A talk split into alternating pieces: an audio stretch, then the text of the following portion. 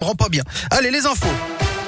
9h30, ça c'est Philippe Lapierre qui s'en charge tout de suite. Bonjour Philippe. Bonjour à tous et à la une nouvelle annonce pour aider les Français face à la crise des prix de l'énergie. La ministre de la Transition écologique Barbara Pompili assure ce matin que le, la prime à la conversion et le bonus écologique sont maintenus jusqu'au 1er juillet au même niveau.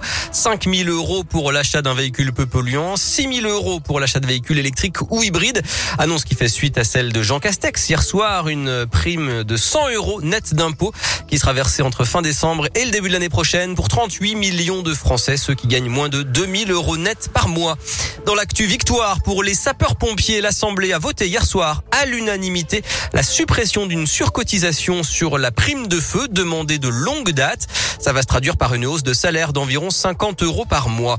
Jugement attendu ce soir au procès du chantage à la sextape de Mathieu Valbuena. 10 mois de prison avec sursis et 75 000 euros d'amende ont été requis hier contre Karim Benzema.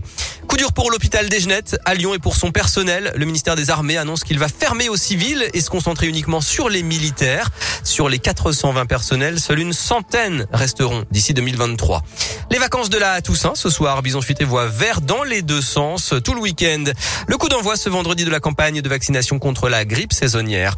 Le foot est après sa victoire euh, renversante hier à Prague, 4 buts à 3 en Ligue Europa. Lyon se tourne déjà vers le choc en championnat dès dimanche 13h à Nice.